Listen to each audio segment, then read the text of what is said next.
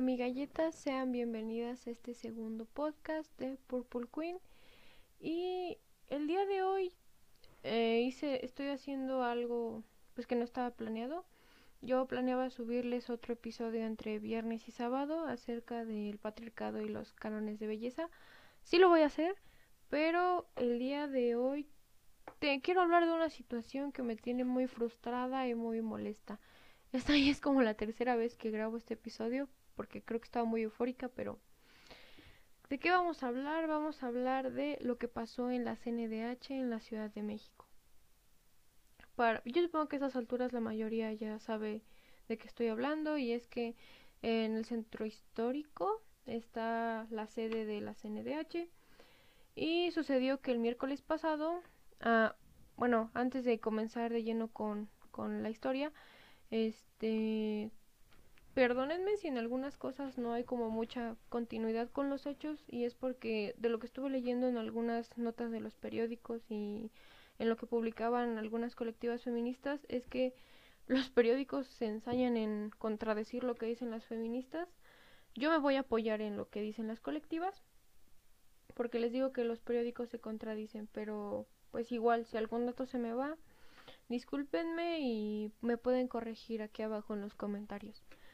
Bueno, lo que pasó es que el miércoles pasado mm, en la CNDH una madre decidió hacer una protesta, una madre la cual tenía una, una nena que fue, que fue violada a los cuatro años en el año 2017 y pues esta señora no se le estaba haciendo caso, más bien no se le estaba recibiendo atención en, en este caso, así que decidió amarrarse a una de las sillas y dijo que no se iba a ir hasta que se, se hiciera justicia. Y pues ya sabemos cómo son en este país las instituciones, que en general en toda Latinoamérica son así, y no se le hizo caso. Así que a manera de solidaridad, mm, varias colectivas feministas se, se acercaron y comenzaron a unirse a esta protesta. Y es así que evolucionó este movimiento hasta lo que tenemos el día de hoy. Y de hecho el día domingo tiraron las letras de la CNDH y cambiaron el título por La Casa del Refugio Ni Una Menos México. Las colectivas dijeron que lo que pretenden hacer es dar atención jurídica y ayuda psicológica a víctimas, a familiares de víctimas y a mujeres en situación vulnerable. Que para mí esta idea me parece maravillosa y tengo que decir eso, mamonas.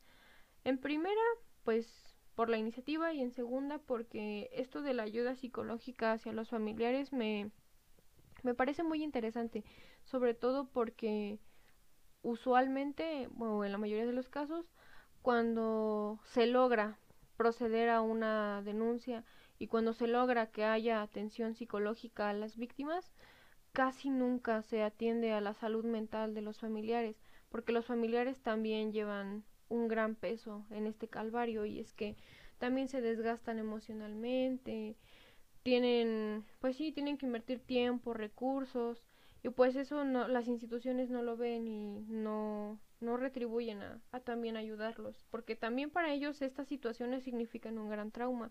No me imagino lo horripilante que debe ser estar en el lugar de esta señora que tiene que estar soportando la impunidad de que no se le hace caso y por cuánto tiempo estar ahí, cuántas cuántas noches de insomnio no ha pasado, cuántos días sin comer, pero no es hasta que haces algo por la fuerza que te hacen caso. Bueno, ya teniendo un poco de este contexto, ah, que ya se me estaba olvidando, también se, se trató de, no diría entrevistar, pero sí de dialogar con algunas de las mujeres que tomaron el recinto y dijeron que entre la gente que está aquí hay 15 familias, entre las cuales están exigiendo justicia porque tienen casos como feminicidio, desaparición, secuestros y abuso sexual, ante los cuales la CNDH no ha hecho nada. Bueno, con estas situaciones me hace pasar al siguiente punto que es ¿qué pasó? ¿Cómo reaccionó la sociedad? Y cómo reaccionó, cómo reaccionó nuestro queridísimo presidente. Ay, aquí me frustra mucho. Uh, en primera, no, no estoy a favor de Andrés Manuel. Mm, de hecho, yo recuerdo que cuando inició su gobierno, si bien yo no estaba de, de, de ese lado, sí pensaba como de, wow, al fin se hizo democracia en México, al fin ya no nos va a gobernar el PRI. Pero, oh sorpresa, nunca confíen en un partido político. Y esta no es la excepción porque no sé si sucedió en la mañanera del día de hoy, pero, ay no, lo que dijo este señor. Esta nota se las voy a leer de Infobae y e igualmente ya saben que todo lo que yo referencie en los podcasts se los dejo en la descripción del video si están escuchando esto en YouTube y está en Spotify, por ahí encontraré algún espacio donde ponérselos. Dijo, en este contexto López Obrador consideró que quien conoce la historia debe guardarle respeto al luchador social, pues se le conoce como apóstol de la democracia que dio su vida para oponerse a la dictadura porfirista. Porfirio Díaz creó la esclavitud en México y Madero lo enfrentó y triunfó la revolución maderista y se detuvo que ir Porfirio Díaz al extranjero después de 34 años de dominio. Y luego Madero pagó con su vida, lo sacrificaron los conservadores. Entonces, el que afecta la imagen de Madero o no conoce la historia, lo hace de manera inconsciente o es un conservador, así, o sea, es un proporfirista. Ah, amigas, si entre mis escuchas, hay alguien que estudie ciencias sociales, o una de dos, o pegaron el grito en el cielo o se están burlando de lo que dijo este señor. Yo estudio algo que tiene que ver con ciencias sociales, entonces, pues todo aquel que estudia una carrera que tenga que ver con ciencias sociales sabe, sabe historia, porque en algún momento lo llevó. Y me parece una blasfemia lo que dijo el presidente y más como con, con qué osadía, ¿no? Se atreve a decir que quien, quien conoce la historia debe guardarle respeto al luchador social y el que no conoce la historia este es un conservador por insultar la memoria del gran Madero. En primer, el que no sabe de historia es usted. Sí, usted y también toda la bola de machirulos que se la pasan diciendo que ay no son formas mis monumentos que no sé de, que desde cuándo a la fecha le salió tanto respeto a, a la propiedad pública porque digo yo sigo viendo igual de llena de basura la ciudad y sigo viendo igual de maltratado el transporte público pero en fin uh, como dice el gran Marx que espero no no no creo que lo vaya a citar exactamente igual pero si no recuerdo mal, una de sus ideas es que la, el motor de la historia es la lucha de clases sociales.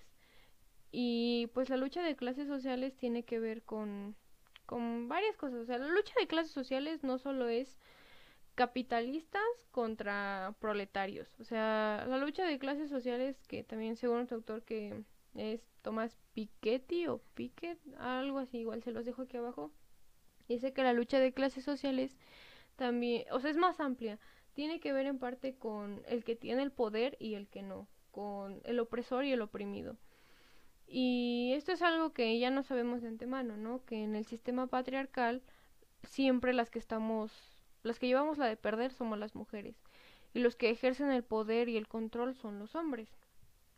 Entonces, no me sorprende, pero sí me decepciona que desde su burbuja de privilegios se expresen de esta forma y que se atrevan a llamarnos ignorantes al, según ellos, vandalizar la ciudad y vandalizar a los las memorias de los hombres luchadores, siendo que les digo, desde el privilegio esto les permite burlarse, pero claro, no se van a quejar de que a nosotras nos matan, no se van a quejar de que nosotras nos violan, nos descuartizan, nos van a tirar a un río o sea, eso, eso no les importa. Ah, y es por eso que bajo todo, pues todo este discurso siempre quedamos nosotras como las locas. Por eso les decía que, pues este señor no sabe de historia, o sea, claramente no sabe que las revoluciones, que los cambios que suceden, que las cosas como la de la sagrada democracia que él, de la que él tanto habla, no se logró por las buenas, que incluso el propio, el propio Madero no logró por las buenas una revolución que, que tampoco es como que hay que darle todos los méritos de la revolución a Madero, por eso digo que este señor no sabe de historia, porque Madero no es como que llegó y le dijo a Porfirio Díaz, oye, ¿me das la presidencia? Es que ya estás viejo, güey, ya te vas a morir, ándale. O no es como que logramos el voto a las mujeres diciéndoles a, a los hombres, a los grandes hombres de ese entonces, como de, ándale, mi cielo, déjame votar. no funciona así. O sea, tristemente, bueno, no sé si tristemente, pero todos los cambios, todas las revoluciones, hubo violencia de por medio. ¿Por qué? Porque si no, no se nos hace valer la voz. Y eso es algo que, les digo, tiene que ver mucho con estos hombres que dicen, no, es que no son formas, es que eso es vandalismo. Yo recuerdo que una vez vi un, un fragmento de una conferencia que no encontré, sino se las dejaría acá abajo, que era en una universidad y hablaban acerca de la diferencia entre vandalizar y protestar. Sí, vandalizar, protestar y, y agredir. Entonces decían que cuando los hombres se quejan acerca de que, ay, es que no son formas o, o salen diciendo como de, no, es que nos están atacando a nosotros y ustedes no quieren a los hombres. Y es que las agresiones, o sea, tienen que ver como con alguien en específico, ¿saben? O sea, las feministas no salen a manifestarse contra un hombre en específico. Así es, Juanito, el mundo no gira alrededor de ti. Las feministas no salen a protestar en contra de Juanito Pérez y no cuando salimos a gritar, cuando salimos a rayar, cuando salimos a hacer todo esto, nunca es contra, eh, Juanito es el opresor, Juanito es tal cosa, nunca es contra un hombre en específico.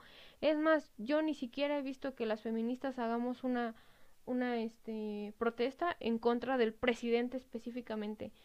O sea, siempre es bajo un sistema, siempre es bajo algo, o sea, no, no es directamente alguien, es lo que trato de especificar. Entonces, que no nos vengan a decir que solo estamos contra los hombres, ¿eh? no, porque también va en contra de las instituciones y esa, y esa situación se dejó ver en la última semana. La otra es que no estamos vandalizando, porque el vandalizar tiene que ver con que quemo nomás porque quiero, quemo nomás, digo, rayo nomás porque se me da la gana. No, nosotros no estamos quemando así porque hoy dije, ah, pues, pues hoy voy a hacer mis compras, luego se me antoja hacer de comer unos tacos, y luego se me antoja ir a, a quemar. no sale así de la nada. Estamos quemando, estamos rayando, estamos destruyendo porque no se nos está haciendo caso. Porque ya hubo marchas de silencio, ya hubo marchas pacíficas, se han hecho performances, se han hecho obras de teatro, libros, conferencias, incluso este propio podcast con este tiene esa, esa misma línea, ¿no? De visibilizar estos problemas. Hay escritoras, hay mujeres que hacen videos, las páginas de Facebook, las colectivas, que no nos vengan a decir que no son formas porque ya hay mucho trabajo previo y este, y este trabajo previo ni siquiera es como que, ah, fue de hace un año. O sea, este trabajo previo lleva años, lleva desde el siglo pasado. Pero reitero, o sea, solo hasta que ya les estás haciendo algo así muy, muy visible es como se dan cuenta. Y es ahí cuando nos salen a atacar y les digo, siempre somos las malas. Y en parte también es porque los medios se encargan de satanizarnos todo el tiempo.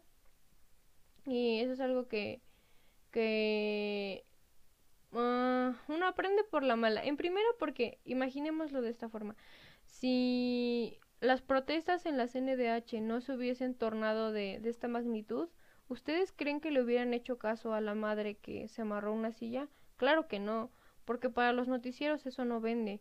Para un noticiero el abuso sexual no vende, la negligencia no vende, el hecho de que las instituciones no hagan su trabajo no vende. ¿Saben por qué? Porque tenemos tan normalizada la violencia, porque, reitero, desde la burbuja de privilegios y poder que tienen los hombres y que tienen los medios, les da igual lo que nos pase a nosotras. Pero hasta que ya sale como de, ah, hubo una muerta, una descuartizada, una violada, las feminazis fueron a quemar el recinto, ahí sí ya nos prestan atención. Ay, no, que eso me hace recordar que, que leí un artículo de la jornada en la que hablan acerca de esta situación, pero igual le, le tiran, pues le tiran caca a las feministas y salen diciendo con que no se pueden hacer los procesos legales porque nosotras al tomar el recinto ya estamos entorpeciendo los procesos. ¿Qué procesos? Es lo que les pregunto. ¿Qué procesos? ¿En qué momento? Y eso me lleva al siguiente punto, que es que ¿qué pasó en Twitter? antes de ir de, de lleno a lo que contestó la CNDH, me gustaría abrir un pequeño paréntesis y es que un diputado del Partido del Trabajo, que no voy a decir su nombre, pero yo creo que ustedes ya saben, contestó el tuit de una chica, no sé si esta chica sea una persona influyente, pero ella mencionó que que deberían de indignarse más por la violencia que por un cuadro, que amiga, tienes toda la razón del universo. Pero este señor salió a decir, tienes razón, que destruyan todo, seguro con eso se logra la justicia que dicen exigir. Bra. Reitero, no me sorprende, pero sí me decepciona, porque desde la esfera del poder en la que esta persona está, me sorprende mucho que piense de esta, bueno, no me sorprende, me decepciona que piensen de esta forma, porque uno esperaría que de las autoridades haya gente que, como dice mi mamá, mi mamá siempre me dice que no, es que tú que eres una persona que, que estudia, o sea, no, no te debes de expresar de tal forma o no debes de pensar así porque tú sí estudiaste, tú sí tuviste la oportunidad de estudiar. Entonces eso es algo que muchas veces me, me viene a la mente cuando veo estos señores que es como rayos, llegaste hasta un punto tan alto para para no hacer nada, para llegar a a calentar el asiento, o sea, ya lo dije, lo siento. y es con esto que me recuerdan igualmente a esos memes todos muy entre comillas memes que dicen de, ay, ya destruyeron los monumentos, a cuántas muertas ya revivieron, cuántas violaciones ya evitaron, este, cuántas desaparecidas les regresaron. Y reitero, o sea, nosotras no somos bobas. nosotras sabemos que el hecho de protestar y de rayar, lamentablemente no nos va a regresar a las que ya no están. No les van a regresar la vida que antes tenían a las víctimas no van a sanar de la noche a la mañana con nuestras protestas el daño que ya está hecho. Lo que, lo que trato de decir es que el daño que ya está hecho, nosotras sabemos que no lo vamos a borrar con una protesta. Pero lo que sí sabemos es que el daño que ustedes ven desde sus ojos, desde los ojos del patriarcado, que nosotras hacemos a la propiedad pública, es para evitar más estos problemas el día de mañana. Es para que el día de hoy se hagan visibles estas denuncias y que si bien no van a cambiar lo que sucedió, sí van a marcar un después a partir del momento en el que se nos haga caso. Porque eso va a significar que tal vez el día de mañana si alguna mujer decide denunciar, que yo que más quisiera que ninguna mujer más volviese a ser violentada, va a tener la confianza en una institución, que no se va a quedar callada y que no va a quedar impune el agresor, porque va, va a tener la confianza de que le van a hacer caso, de que el sistema no la va, no la va a revictimizar, que los medios no la van a exhibir y que va a tener alguien quien la proteja, que pues esa es la función de las instituciones, brindar este, más bien satisfacer las necesidades de, de una población. Por algo pagamos impuestos. Y, esa, ese es nuestro propósito, porque lo sabemos, o sea, reitero, no somos brutas. Para algo sirven las revoluciones, o sea, igual poniendo en el mismo contexto de Madero. ¿Acaso ustedes creen que los genocidios que hubo hacia los indígenas durante el gobierno de Porfirio, Porfirio Díaz, eh, la Revolución Mexicana le regresó la vida a esos indígenas? Al contrario, la Revolución Mexicana dejó miles de muertos, dejó un país en ruina, dejó una economía devastada pero se logró al final del día lo que querían, democracia. Que si bien ya no sabemos el cuento, que después hubo ahí una serie de tratos horribles, pero si lo ponemos en cuestión de lo que tanto dice el presidente de los libertadores y la democracia y que no vamos a ganar nada, sí ganamos algo, ganamos aunque sea que ya nos estén prestando atención. Y este solo es un pequeño pasito de, de los muchos que nos faltan en esta lucha.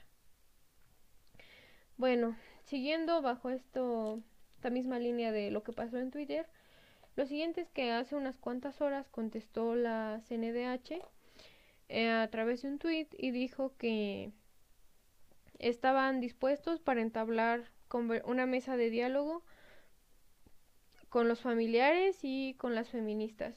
Y también postearon que no van a tomar acciones legales contra, bueno, represalias en general contra las contra las colectivas que tomaron la sede. En primera, pues es lo menos que esperaba de, de la CNDH. Digo, o sea, imagínense, ¿no? Que ellos quisieran interponer una denuncia. Y en segunda es que ya se estaban tardando, o sea, hasta apenas salieron a decir que quieren hacer mesas de diálogo, que eh, en parte podría entenderlos un poquito, porque desde que se tomaron las instalaciones, las feministas dijeron que no iban a entablar diálogo porque ya estaban hartas. Y lo entiendo, lo entiendo completamente, es una postura muy válida porque pues sí, cuánto tiempo no estuvieron esperando y esperando y esperando a que se haga algo y ya hasta que les pones un jaque es cuando ya comienzan a, a hacer algo. Y es lo que les decía, mm, tampoco voy a aplaudir que al fin las instituciones estén haciendo su trabajo, porque obviamente a las bueno no a las instituciones porque eso suena como como un ser abstracto pero a las personas que trabajan en estos lugares al propio gobierno o sea de alguna forma sí les incomoda que hayan tomado estas instalaciones y les incomoda esto y a la y a gran parte de la sociedad le incomoda que que esto haya sucedido pero siendo honestos esto se hubiese podido evitar si desde un trabajo hubiesen hecho su, su, su labor como instituciones. O sea, todas las protestas, todas las pintas, todo esto se, se, evitaría si hicieran su trabajo.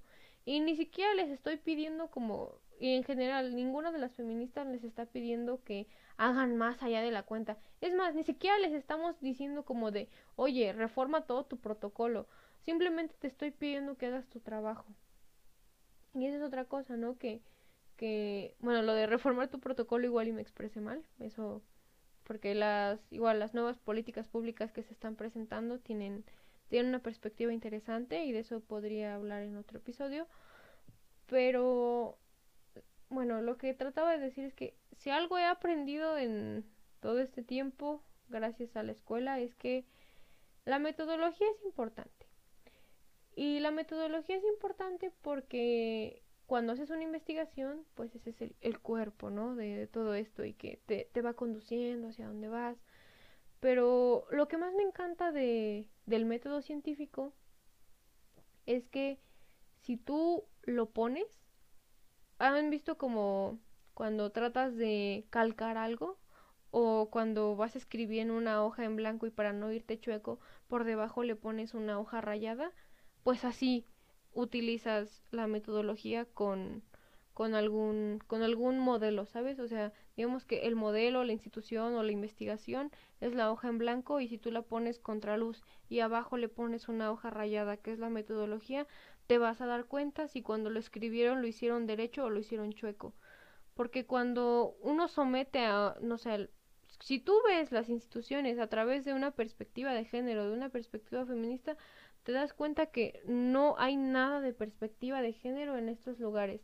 O sea, de verdad, no les cuesta mucho contratar a, a un par o no sé, o, aunque sea una sola mujer, o, no, no sé cómo decirlo, pero de verdad no les cuesta nada ponerse a investigar y dar plazas para que comiencen a darle otra visión al sistema jurídico. Que yo me acuerdo que en alguna de mis clases de derecho me decían que que que el problema con las leyes, bueno, igual yo no sé mucho porque no, porque no, yo no estudio derecho, pero una maestra nos explicó que el problema con el derecho es que las siempre va atrasado respecto a las acciones del ser humano. Y eso significa que aunque tú quieras como adelantar una ley o para prevenir algo, no lo puedes hacer hasta que ya se haya realizado la acción porque, o sea, pues el ser humano es cambiante, ¿sabes? Es, creo que la profesora nos ponía el ejemplo acerca de un secuestro. O sea, la primera persona que secuestró a alguien que pensó, ah, pues voy a privar de su libertad a una persona para así pedir dinero a cambio. O sea, claro que en ese momento la ley no lo tenía contemplado hasta que sucedió. Y si en ese sentido se quisieran excusar las instituciones en plan de que no, pues es que no tenemos protocolos porque la situación de los feminicidios es algo nuevo, uh, el abuso sexual infantil es algo nuevo. O sea, no se pueden excusar ni en eso porque se supone que tienen que estar actualizándose. O bueno, no sé si la palabra correcta es actualizarse, pero tienes que estar a la orden de las necesidades de una sociedad, porque las sociedades no son estáticas, o sea, es ridículo pensar que seguimos siendo la misma sociedad de hace 10 años. Y si es tan ridículo pensar que somos los mismos de hace 10 años, ¿por qué las leyes siguen siendo iguales? ¿Por qué siguen esperando las instituciones hasta que ya los pones contra la pared para que hagan las cosas? Y bueno, es con eso con, con lo que quiero cerrar, que ah, que es un camino muy empedrado y es un largo camino para continuar contra el patriarcado. Lamento si fue muy improvisado, amigas, y si me, me atoré de alguna forma, pero es un tema que sentí que debía de hablar. Y pues nos escuchamos en la próxima. Ya saben que el siguiente episodio, ahora sí les traeré acerca del patriarcado y los cánones de belleza de la sociedad cuídense mucho y sigan, sigan en esta lucha. Nos oímos luego.